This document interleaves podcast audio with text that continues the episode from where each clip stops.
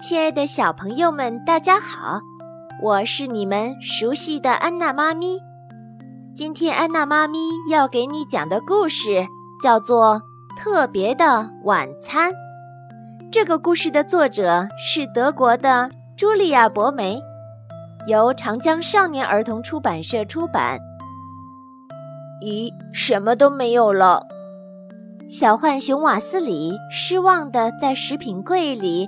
翻来翻去，过冬的存粮已经吃得精光，空荡荡的隔板上只剩下两个皱巴巴的萝卜，躺在被舔得干干净净的果酱瓶中间。不过这一点儿也不奇怪，因为春天已经来了。西贝柳斯眯起眼睛望向他的早餐，又突然瞪大了眼珠子。可是面前的盘子里依旧就只有那么一丁点儿的蔫萝卜。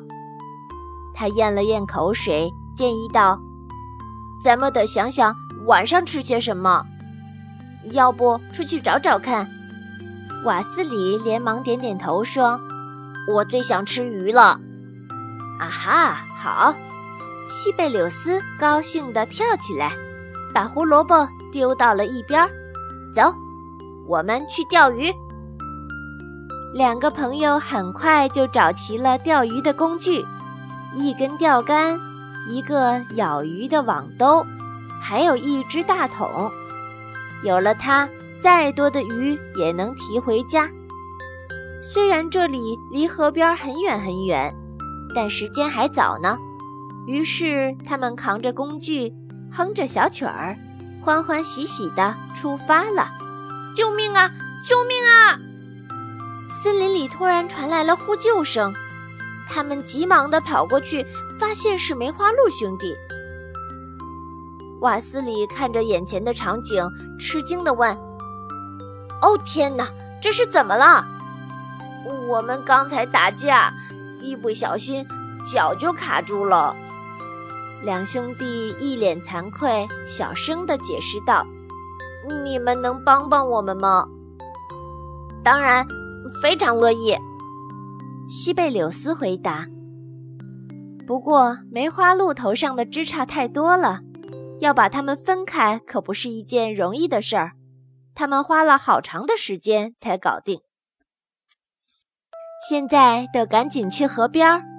可瓦斯里和西贝柳斯还没走出多远，又遇到了松鼠一家。他们需要帮手来寻找坚果。后来，他们又帮助了一只可怜的兔子，帮它拔掉爪子上的荆棘刺。狐狸一家正在扩建房子，两个朋友当然也要搭把手了。而且这件事儿，他们确实很在行。于是，兄弟俩又留下来帮忙了。我现在有点想不通了。为什么我要带着鱼竿、网兜和桶出门呢？西贝柳斯笑着说。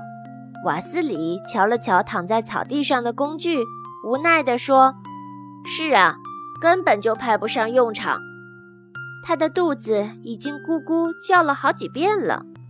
去河边的路还有好大一段。正当他们路过一棵老橡树的时候，突然听到有谁在大喊。不，艾丽莎，不可以！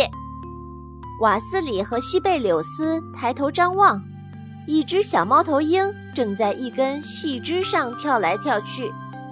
快回到窝里去！猫头鹰爸爸吓坏了。可是坏的事情还是发生了，艾丽莎一脚踩空了，她绝望地挥动着翅膀，但是没有用，好像石头一样。坠向地面。正在这紧急关头，兄弟俩连忙用网兜把小猫头鹰给接住了。太棒了！猫头鹰爸爸和妈妈飞到瓦斯里旁边，谢谢你们，非常感谢！他们欢呼道，心里还有点后怕。别客气，瓦斯里笑着摆摆手，接着又发现了一个新问题。小猫头鹰怎样才能回到窝里去呢？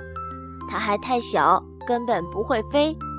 可要让爸爸妈妈拖着它飞上去，阿尔莎又太重了。西贝柳斯歪着脑袋，挠了挠自己的耳朵，然后他坐在地上画了起来。你在干什么？瓦斯里很好奇。我想设计一个电梯，把阿尔莎送上去。但现在我们需要八米的钢丝绳、木架子、钩子、螺丝，一个绞车。电梯。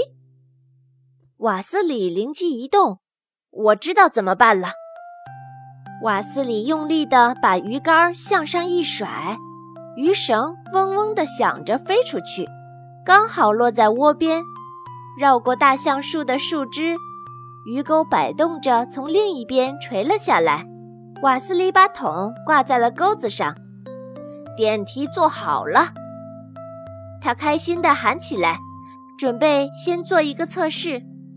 他往下拉动鱼竿，桶上升了；他往上松开鱼竿，桶下降了。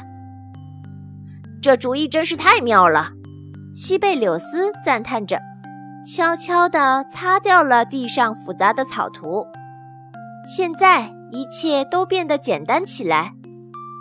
西贝柳斯小心地把阿尔莎放进桶里，瓦斯里把电梯升到了顶楼，猫头鹰爸爸和妈妈轻手轻脚地把宝宝挪进了窝里。这下好了，西贝柳斯松了一口气。哟吼！瓦斯里欢呼起来：“咱们的工具总算没白带。”是啊，西贝柳斯笑了，简直是为阿尔莎量身定制的。他看了一眼天边的夕阳，说：“可惜今天肯定吃不到油煎鳟鱼了。这会儿再出发，等我们到河边时，天都黑了。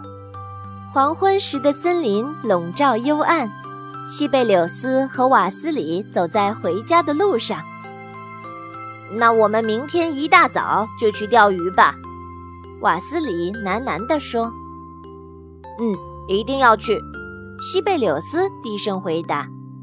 他们听到肚子饿得咕咕叫的声音和大树摇晃发出的沙沙声，他们都想起了家里那个空荡荡的食品柜。我们还能怎么办？我们必须得帮助所有的人，瓦斯里说。西贝柳斯点点头：“是，我们做的对。”他们沿路捡了一些蒲公英叶子，准备做点沙拉，但是他们不知道这到底够不够一顿晚餐。到家的时候，天已经黑了。西贝柳斯打开门，突然灯亮了。哇哦，惊喜来了！一屋子的朋友齐声大叫：“梅花鹿兄弟、松鼠一家、兔子、狐狸一家，还有猫头鹰爸爸，大家全部都聚在一起。为了感谢西贝柳斯和瓦斯里，他们带来了一大堆好吃的。这是庆祝的时刻，大家放开肚皮，直到把食物吃得精光。”谁能想到我们还能享受到这么丰盛美味的晚餐呢？瓦斯里幸福地说：“是啊。”西贝柳斯理了理他的胡须，根本不用去河边。瓦斯里和西贝柳斯帮助了那么多的好朋友，最后好朋友们也给他们带来了美味的晚餐，他们的一天过得可真开心呀！好了，小朋友们，今天的故事就给你讲到这儿，咱们下次再见吧。